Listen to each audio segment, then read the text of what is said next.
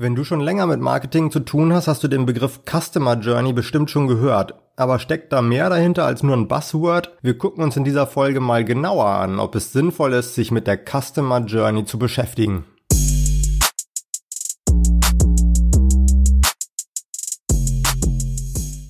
Theoretische Modelle zu haben, das ist ja schön und gut, aber was zählt ist die Praxis. Das kann man natürlich so sagen. Stimmt ja auch. Aber die wichtigsten Modelle zu kennen, kann dir schon helfen, den Erfolg deines Unternehmens zu steigern. Diese theoretischen Modelle werden ja auch nicht umsonst in vielen Unternehmen erfolgreich benutzt. So ist das auch mit der Customer Journey. Ganz konkret will ich dir heute das AIDA-Modell vorstellen. Das hat nichts mit Kreuzfahrten zu tun, sondern das beschreibt die vier Phasen von der ersten Ansprache eines potenziellen Kunden bis hin zur Kaufentscheidung. Danach will ich dir aber auch noch das relativ neue Kreislaufmodell vorstellen.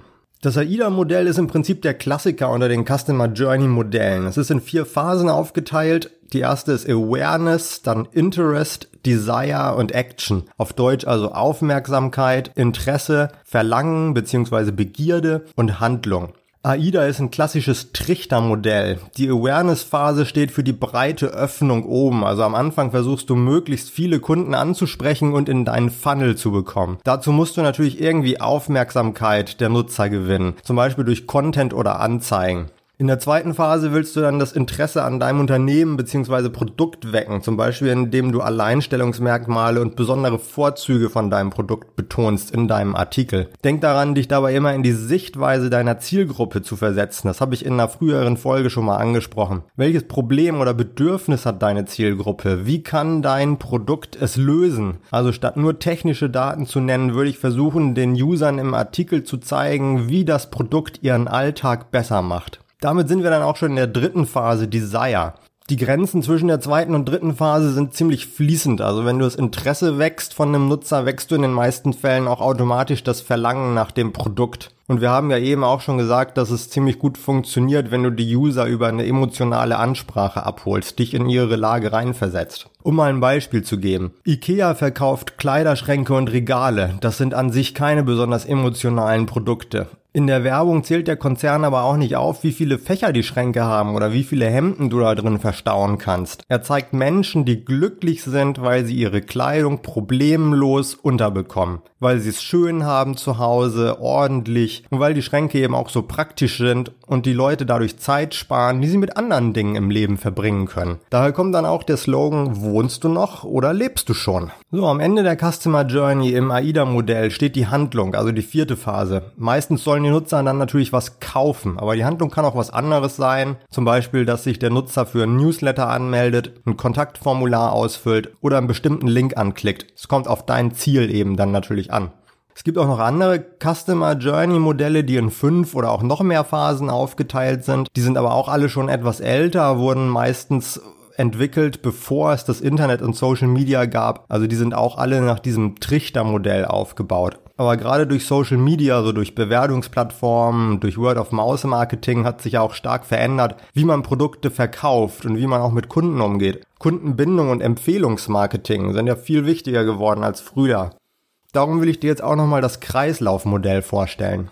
Was ist das Kreislaufmodell und warum soll es das bessere Customer Journey Modell sein? Verbraucher sind heutzutage skeptischer und informierter, als das noch vor 20, 30 Jahren der Fall war und ihre Erwartungen an Unternehmen sind gestiegen. Sie wollen, dass Beziehungen zu Unternehmen persönlicher werden. Unternehmen sollen transparent sein und wenn Kunden Fragen oder Beschwerden haben, sollen Unternehmen natürlich auch darauf reagieren. Das heißt für Unternehmen, dass die Customer Journey nach dem Verkauf von einem Produkt nicht abgeschlossen ist. Die Kunden bleiben in der Journey, weil sie vielleicht noch Support brauchen, weil sie vielleicht auch eine Bewertung schreiben oder weil sie, wenn sie zufrieden sind, auch zu Markenbotschaftern werden können. Also zum Beispiel, dass sie dein Produkt auf Instagram posten und schreiben, wie cool das ist. Außerdem musstest du ja wahrscheinlich auch schon einen gewissen Betrag ausgeben, um diesen Neukunden überhaupt irgendwie zu gewinnen. Und dann wäre es natürlich schön, wenn er auch wiederkommt und noch ein zweites Mal bei dir einkauft. Deshalb ist beim Kreislaufmodell eben auch der Kunde nicht das Endergebnis, das aus dem Trichter rauskommt, sondern der Kunde steht im Mittelpunkt. Der Kunde durchläuft eben nicht eine Phase nach der anderen, weil das im Internetzeitalter einfach oft nicht mehr so passiert, nicht mehr realistisch ist. Stattdessen ist das Kreislaufmodell in die drei Phasen anziehen, interagieren und begeistern aufgeteilt. Da geht es zwar natürlich auch darum, die User erstmal auf sich aufmerksam zu machen, aber die Anziehen-Phase kannst du nicht mehr nur durch eigene Marketingmaterialien anstoßen, sondern auch durch begeisterte Kunden, die dich empfehlen. Beim Interagieren und Begeistern geht es auch darum, für die User ansprechbar zu sein, und zwar auch über den Kauf hinaus. Dabei spielt der Kanal keine Rolle. Viele User erwarten heute, dass Unternehmen überall auf Anfragen reagieren. E-Mail, Facebook, Twitter und noch mehr. Wenn du deinen Kunden guten Service und guten Support bietest, kannst du Fürsprecher aus ihnen machen. Das ist auch in dem Modell dargestellt. So helfen deine Kunden dir vielleicht sogar dabei zu wachsen. Wie ich schon gesagt habe, dass die Kunden dein Produkt eben in die Kamera halten, sagen, wie toll sie es finden. Solche Sachen.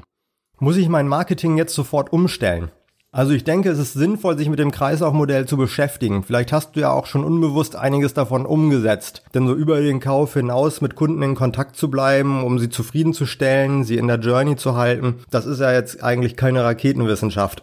Auch bei der Content-Erstellung musst du nicht unbedingt was ändern. Ein guter Text bleibt ein guter Text. Ein gutes Video bleibt ein gutes Video. Aber du kannst aus der Begeistern-Phase eben Dinge in die Anziehen-Phase mitnehmen. Also zum Beispiel mit Kundenumfragen mehr über deine Zielgruppe rausfinden, Kundentreue-Programme einführen oder zufriedene Kunden in Artikeln oder Videos vorstellen.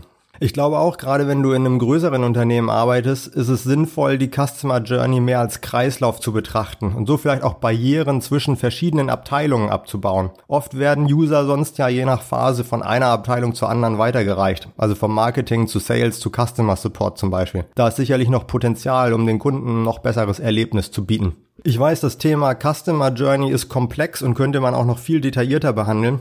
Ich hoffe trotzdem, dass ich dir einen groben Überblick geben konnte ähm, und dir eben zwei Modelle vorstellen konnte. Einmal das klassische Trichter-Modell, das AIDA-Modell, das auch immer noch viel Anwendung findet und zum anderen eben das Kreislaufmodell von HubSpot. Ich werde dir auch ähm, zu beiden Sachen nochmal das was verlinken in den Show Notes, weil da gibt's auch noch schöne anschauliche Bilder dazu. Und dann hoffe ich, dass du auch morgen wieder dabei bist, wenn wir uns dem nächsten Thema widmen. Bis bald.